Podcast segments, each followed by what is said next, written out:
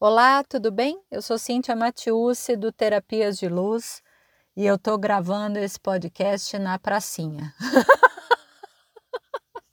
eu sempre gravo em casa, num lugarzinho, ou às vezes eu gravo o meu episódio dentro do carro, porque a acústica ela é legal. Mas aí o que está acontecendo? Um baita de um barulho do lado de casa, uma obra, os cachorros enlouquecidos com a obra eu falei, meu Deus, como farei? Como farei? Peguei o carro, vim na pracinha, estou aqui olhando a pracinha e gravando esse podcast. Então vai toda a vibração da pracinha para você. Mas olha, descobri um lugar bom, que eu tô achando bem interessante. Eu tô achando até que vai ser o um novo lugar de gravação dos episódios. Mas vamos ao assunto desse episódio, né? É, é, muito interessante como muitas pessoas chegam para mim fazendo uma seguinte pergunta: Cíntia, você não tem vergonha de aparecer? Porque, não sei se você sabe, né, eu tenho um trabalho bem assim constante né, no Instagram, no arroba terapias luz, e eu faço semanalmente três lives, né, que eu chamo de a hora do treino. E aí isso já tem, né, um pouco mais aí, não, tem mais de ano já, tal, que eu comecei a fazer. E aí, e as pessoas chegam para mim me perguntando muito isso. Nossa, mas você não tem vergonha mesmo, né? Nossa, mas você fala, né? E aí você emenda um assunto no outro e tal. Como é que você trabalhou isso?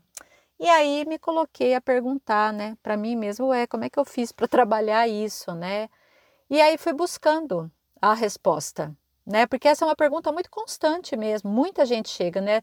Chega também no meu perfil lá no Instagram, muita gente é, que trabalha com hoje mídia social. Então, assim, pessoas também profissionais, autônomos que querem usar o Instagram como divulgação e tal, que a gente sabe sim que é legal e que dá um retorno.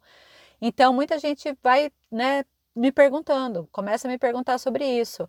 E aí, você não tem vergonha? Como é que você fez? Muito bem, e aqui vou te trazer uma resposta. Talvez alivie aí seu coração.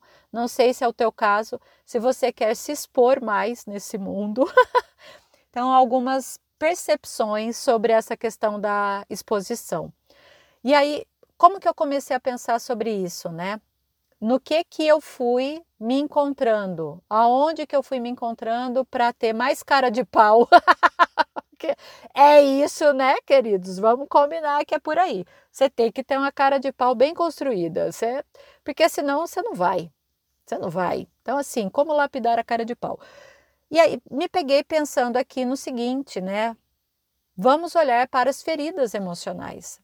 E nós temos cinco feridas emocionais. Nós temos uma ferida que é a da rejeição, a gente tem uma ferida que é a do abandono, a da manipulação, a da humilhação, e da exclusão ou traição, né, que são aí tratadas como uma coisa só, né? Então, aí tem muita literatura sobre feridas emocionais e, abrindo um parênteses, ferida emocional é aquilo, todos temos, tá? O que acontece é que a tua ferida ela pode estar mais cicatrizada, mais profunda, pode estar sangrando, pode ser uma ferida que você nem imaginava que você tinha, quando você começa a estudar, olhar para elas e falar, olha, eu tenho mesmo, o que, que eu vou fazer para curar?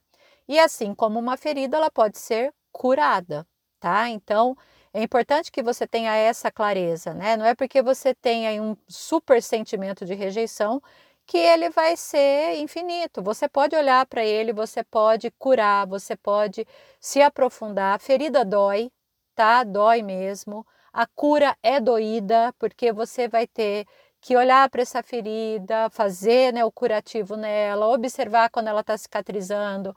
Aí vem um determinado momento da tua vida em que ela, né, puxa, começa a sangrar de novo. Você achou que estava cicatrizada e nada, ela volta. Então é constante, a observação constante, sem medo, né, olhando para ela de frente. Ok, deixa eu né, me olhar aqui. Então, pensando nisso, nessas feridas emocionais, olha que interessante, quando a gente pensa em relação à exposição. Se você tem uma ferida emocional da rejeição, Talvez você não, não né, se exponha muito, porque você tem medo que as pessoas não gostem da sua ideia. Talvez você tenha medo que, nós vou falar sobre um assunto e a pessoa não vai gostar, vou aparecer e vou fazer sobre isso e a pessoa não vai gostar. Quem tem muita ferida do abandono fica com medo do que? Não, eu vou começar a falar sobre um determinado assunto, as pessoas vão deixar de me seguir, vão parar de me seguir, vão me bloquear, né? Então, né, eu não, não consigo nem fazer a ação da exposição porque eu tenho medo de que isso aconteça, de que eu seja abandonada. A terceira ferida, que é a ferida da manipulação, é assim: o que, que as pessoas vão fazer com o que eu estou divulgando? O que, que as pessoas vão fazer com o meu vídeo? O que as pessoas vão fazer com os meus posts? Né? Então, como é que eles vão usar a informação que eu estou colocando no ar? Então, é melhor eu não fazer. A quarta ferida, que é a da humilhação, vai que eu tô lá fazendo um vídeo e falo alguma besteira. Nossa, vou me sentir péssima, humilhada, as pessoas podem rir de mim, né? E a quinta ferida, que é da traição e exclusão, puxa, vão me comparar às outras pessoas. Ai, olha só, a minha olheira está muito saliente aqui. Nossa, eu não sou tão bonita. Eu falo esquisito. Minha voz é muito baixa, é muito alta. Eu não tenho né, uma, uma boa colocação, articulação. Então você se sente excluída e nessa comparação também você acaba não fazendo a ação de exposição. Já fez sentido aí, né? Eu sei. Quando a gente ouve dessa forma, a gente fala, cara, é real, eu tenho alguma delas, ou todas, ou sei lá, né? Não me vejo nessa situação. Que bom, sinal que as feridas já estão um pouco mais curadas. E aí é o que eu quero trazer aqui, né? Como que a gente pode encontrar solução para cada uma dessas feridas? Na primeira, se você sente rejeição, normalmente as pessoas que sentem muita rejeição são pessoas que criam muito, elas têm muitas ideias, então elas fazem bastante coisa, mas aí elas não conseguem colocar isso, né, no para para rede, né, para o Instagram ou aparecer, porque tem medo que as pessoas não gostem daquilo que elas estão criando. Então aqui vai uma solução para você. O que, que você pode fazer? Você pode criar bastante coisa, anota suas ideias, coloca as suas ideias no papel, né? Grava seus vídeos e dá um tempo. Dá um tempo. Né? Depois você vai lá e olha tudo que você fez e dá uma revisada. Veja se assim você se sente mais segura, mais seguro. Pode ser que seja por aí o caminho, né? Então você começa a ganhar um pouco mais de confiança naquilo que você está fazendo, tá? Mas não segure o seu fluxo criativo, né? Não é porque você ainda não tem, né, a coragem ou a ferramenta para colocar isso no mundo que você vai deixar de criar. Então, assim, se você é uma escritora, continue escrevendo. Se você é uma pessoa que tem inúmeras ideias a respeito de inúmeros assuntos, anota isso, grava isso em algum lugar, tá? É porque assim, quem tem a ferida da rejeição precisa de um tempo meio que off, sabe? Porque a exposição desgasta. Né? Então, eu estou o tempo todo ali me colocando nas situações em que eu vou me sentir rejeitada. Então, isso me provoca um desgaste, né? Então, como que você vai fazer? Você vai anotar suas ideias e você vai ficar um tempo off. E até pode ser, se você trabalha com mídia social, que você fique um tempo off. Tá tudo bem. Depois você volta. Saiba lidar com isso. A ferida do abandono, qual seria a solução para ela aqui, né? Que vou te trazer, tá? Que é assim, como é que eu posso me acolher mais, né? Se eu me sinto abandonada, então como que eu posso me acolher mais, tá? Então, uma das questões é eu tenho medo de me posicionar e as pessoas irem embora, e as pessoas pararem de me seguir, né? As pessoas não gostarem, né? Ou, ou falarem de mim por aí, tá? Então, pensa no seguinte: quem deixa de te seguir é porque realmente não bate com as suas ideias, Olha que benção! que coisa boa que é isso! Pensa bem, não é não? Porque assim, por que que tá me seguindo então se não gosta das coisas que eu falo? Então, puxa, valeu, obrigada, beijo, tchau. Porque senão a gente fica assim, o que que significa é, um número infinito de seguidores? Né? Vou, vamos pensar nisso aqui. Olha só que interessante. Então, se a pessoa deixou de te seguir, porque ela não gosta de você, porque ela não se afina com as suas ideias, porque que você fala de repente a incomoda, tal. Ah, então vou deixar de seguir essa pessoa. Quantas pessoas você já deixou de seguir em rede social? Eu já deixei de seguir um bocado de gente. Nossa, e de vez em quando eu faço uma limpa, porque eu vejo que nossa, não tem nada a ver. Daí, ou se não, tem aquelas pessoas que você segue e fala, nossa, o que aconteceu? Mudou. Nossa, agora eu não gosto dessa versão aqui que essa pessoa está me apresentando. Não quero mais ficar olhando isso. E paro de seguir. Pronto. E aí, assim, olha que leve. Não, é não, eu acho leve. Eu acho leve. E assim, é buscar alternativas para você se acolher mais. Então, quando você pensa dessa forma, você está se acolhendo mais, tá? A outra ferida, a terceira ferida, que é a da manipulação, né? Então, você tem na manipulação, qual que é o medo? Vamos relembrar aqui, né? O que, que vão fazer com o que você está falando, o que você disse, o que você postou. Ok. Então, você pode, né? No momento que você vai estar. Tá falando, você pensar no seguinte: o que, que eu quero realmente colocar aqui em público? Eu quero expor a minha intimidade? Não quero expor a minha intimidade? Quero falar só de trabalho? Não quero falar só de trabalho? Para algumas pessoas eu quero falar sobre isso, para outras não. E óbvio, eu estou usando aqui o viés da rede social, né? Porque hoje é algo tão comum, mas você pode pensar nisso em relação ao teu ambiente de trabalho físico, tá? Você precisa contar da tua vida realmente para todo mundo do trabalho, para aquela pessoa que você só encontra no cafezinho, você está contando a briga que você teve com a tua parceira, com o teu parceiro, o problema que você está tendo com o teu filho, com a tua mãe. Detalhes. Real, você precisa. Né? Então, quando a gente cai nessa ferida, que a gente começa a perceber, a gente fala, nossa, conta, acho que eu falei demais, acho que eu contei muito da minha vida. E agora, o que essa pessoa vai fazer? Pois é, então, por isso o que eu posso fazer para filtrar o que eu estou colocando para fora, tá?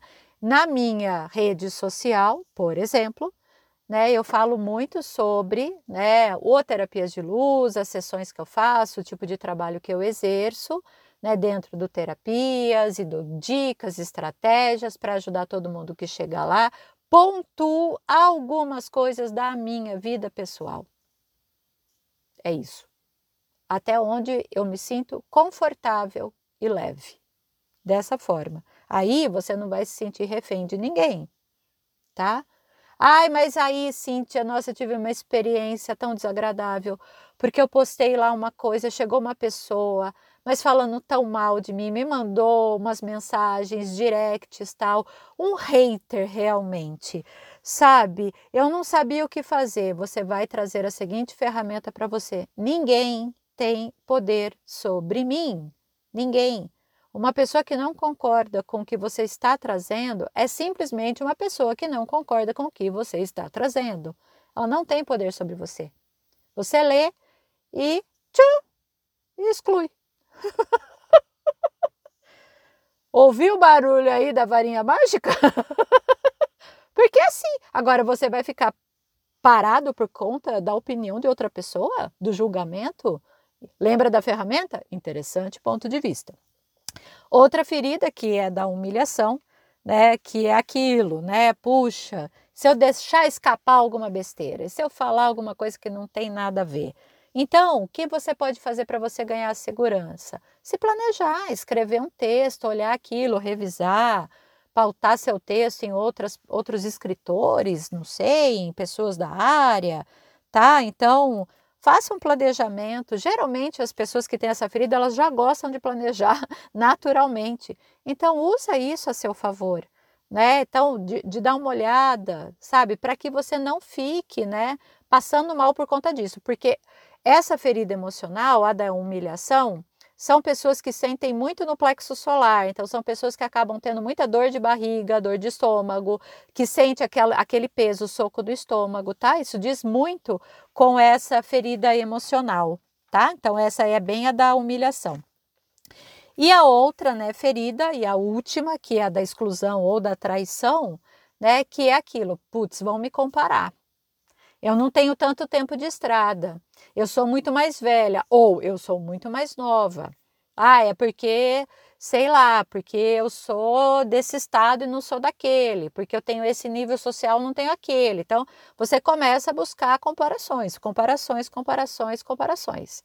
Tá? O que, que você pode fazer nesse sentido, né? Uma estratégia é você vai postar alguma coisa Sabe? Pegue aquilo que você tem realmente muita confiança, que está muito bom. Que você olha e você sente orgulho da tua criação. Você fala, gente, eu fiz um videozinho, ficou muito bom. Eu vou postar isso, eu vou postar, sei lá, um, né, um, um criativo que está muito bonito, tal. Então, eu vou fazer, eu capricho, né, para colocar aquilo, sabe? E aí, realmente, eu ligo aquela ferramenta do interessante ponto de vista, mesmo, fazendo isso muitas e muitas vezes, tá? Então, essas aqui são algumas dicas, né, para a gente pensar em relação à exposição, né? Você é obrigado a se expor? Claro que não, tá? E aqui, esse episódio, ele foi muito para ajudar realmente as pessoas que me perguntam sobre isso, né? Como são perguntas sempre muito recorrentes, eu falei, puxa, Aonde está? Onde que eu posso encontrar né, uma solução, uma estratégia, né? Onde que está? E talvez a dificuldade da exposição que a gente tem em alguma, de alguma forma, de alguma maneira, está baseado lá nas nossas feridas emocionais. Espero que tenha aí contribuído com você. A pracinha tá ótima, agora começou a chuviscar.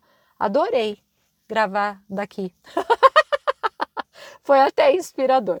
Um beijo no seu coração, gratidão né? E o que mais é possível que você ainda não considerou como uma incrível possibilidade de viver.